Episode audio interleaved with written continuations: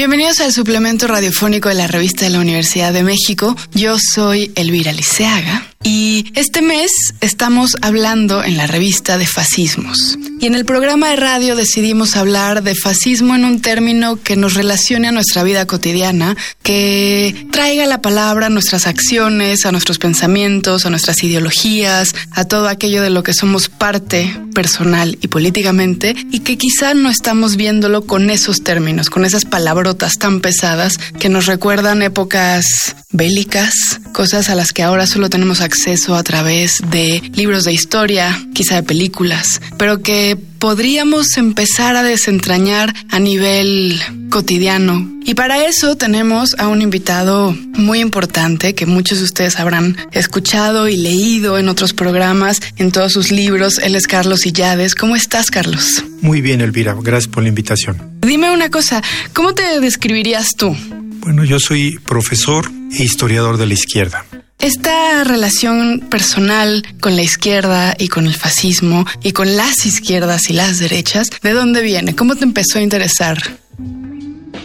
Desde joven, de mi experiencia, sobre todo en la, en la preparatoria, este, me, empecé a preocupar por los problemas sociales.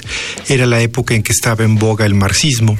Entonces, este, hacía sentido el marxismo vinculado con eh, los movimientos sociales. Te estoy hablando de los 70 y luego me ingreso a la Facultad de Filosofía y Letras y bueno, después seguí estudiando y siempre interesándome por los movimientos sociales y las izquierdas. Bueno, hablemos de fascismos o la cara del fascismo en nuestra actualidad. ¿no? Estamos viviendo, por ejemplo, en México una izquierda que parece desizquierdarse, irse sacudiendo esa ideología que parecía prometer. Estamos viendo en otros países triunfar derechas extremas. Tenemos a Trump, tenemos a Bolsonaro. ¿Por qué ganan estas izquierdas? ¿Cómo ves tú la relación del fascismo con esta otra derecha, que no se llama así, desde luego, pero que encarna ciertas ideologías que nos recuerdan esa, esa voluntad de hacer naciones diferentes, nuevas? casi raciales, a veces cínicamente raciales. Bueno, el, fascismo histórico es un, eh, un, producto de la crisis. O sea, la crisis en dos sentidos. Eh, lo dañado que sale en los países, eh, pienso en Italia, en Alemania, después de la Primera Guerra Mundial, y el temor en esos países de que se extienda la revolución rusa hacia el resto de Europa. Entonces es un fenómeno de la crisis y una crisis que afecta particularmente a las clases medias. Lo que vemos ahora en el siglo XXI, pues es también un contexto de crisis. Eh, aunque hay un ascenso de las clases medias, las clases medias han, han mejorado en los, en, los últimos, en los últimos años, las últimas décadas, pero sí hay un contexto de crisis. Ahora bien, yo creo que sí hay que cuidar el término fascista, porque cuando hablamos de fascismo y lo usamos como calificativo, eh, perdemos la especificidad de muchos eh, movimientos. El fascismo es un movimiento de derecha y de una derecha extrema una derecha que está contra la ilustración, contra el liberalismo, contra el comunismo, es nacionalista, eh, promueve un Estado absolutamente eh, autoritario, incluso despótico, y este acaba con toda pluralidad. Yo creo que lo que estamos viendo ahora en el mundo incluso en las derechas, es que pueden tener rasgos fascistas, pienso en Bolsonaro, eh, en Trump, creo que es mejor ejemplo eh, Bolsonaro, además por las tradiciones eh, militaristas de Brasil, pero no son propiamente fascistas. Yo me quedo más con el término de Enzo Traverso, en el sentido que estamos hablando de posfascismos. O sea, una cosa serían los posfascismos y otra cosa los neofascismos. Neofascismo sería como el Le Pen padre, por ejemplo o sea, los que sí retoman la vieja tradición fascista.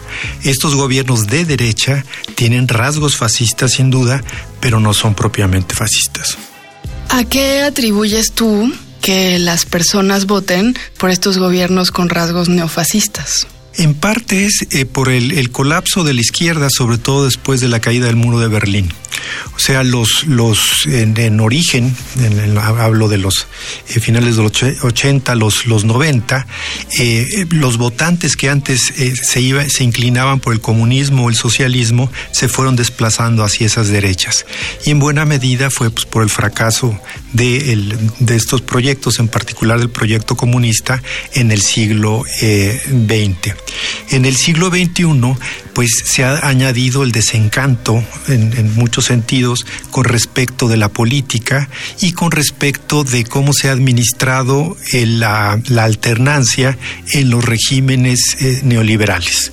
Es decir, solo se permite la, la centro derecha o la centro izquierda, entonces las manifestaciones de protesta se han dado más en los extremos. Pero hemos caído, creo que en el error de llamar a todo eso o fascismo o populismo. Cuando decimos que todos son populistas, pues ya no entendemos nada.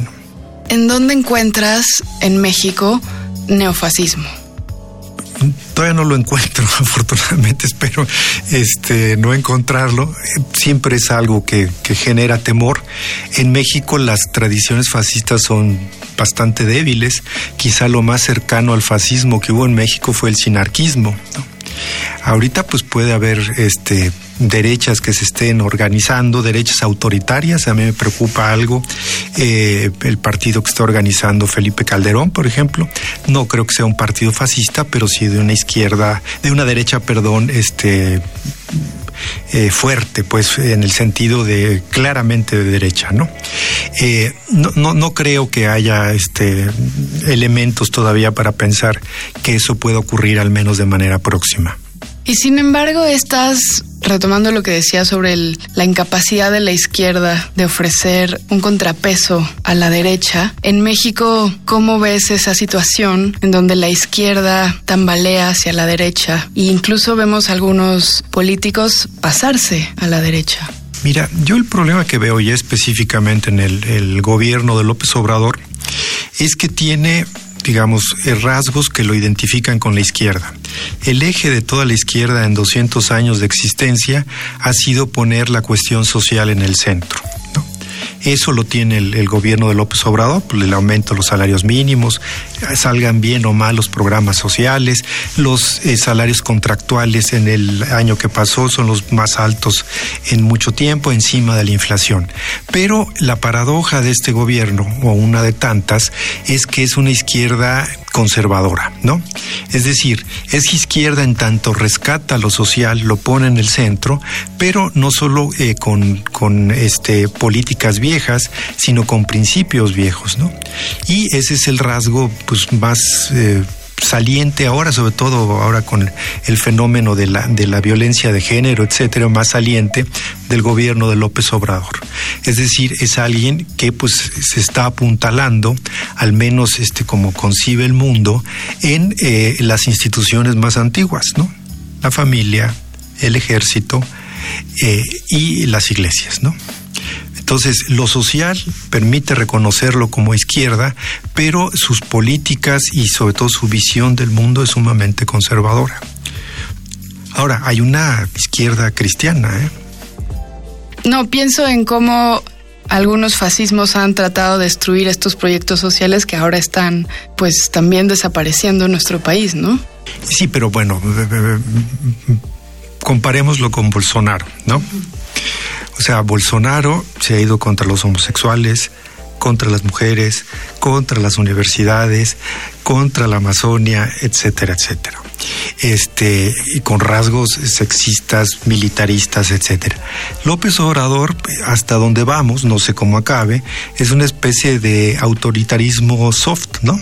Solo se ha ido contra las instituciones, o fundamentalmente contra las instituciones liberales, ¿no? Eh, no creo que hasta el momento haya pasado de allí, lo cual no quiere decir que no pueda ocurrir en el futuro. Pero en ese sentido me quedaría con la definición de posfascismo, ¿no? Es eh, eh, por esta razón, es al romperse el consenso neoliberal de la política, insisto, que era centro derecha, centro izquierda.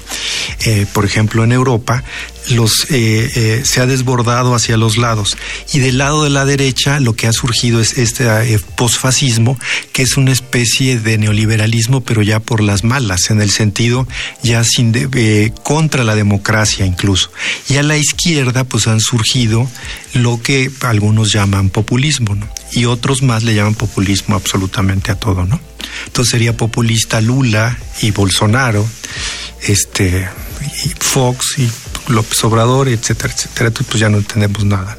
Y todo lo que iría contra la democracia, en el sentido de todo lo que consideraríamos como correcto, que es la democracia, y que iría en contra de la democracia también, ¿cómo se posicionarían los movimientos, por ejemplo, anarquistas? O sea, cuando consideramos que la amenaza son todas estas cosas que se oponen al consenso, ¿cómo colocamos a los anarquistas? Eh, los anarquistas que me parecen cada vez más nihilistas que anarquistas, eh, digamos, pues estarían en la izquierda, ¿no?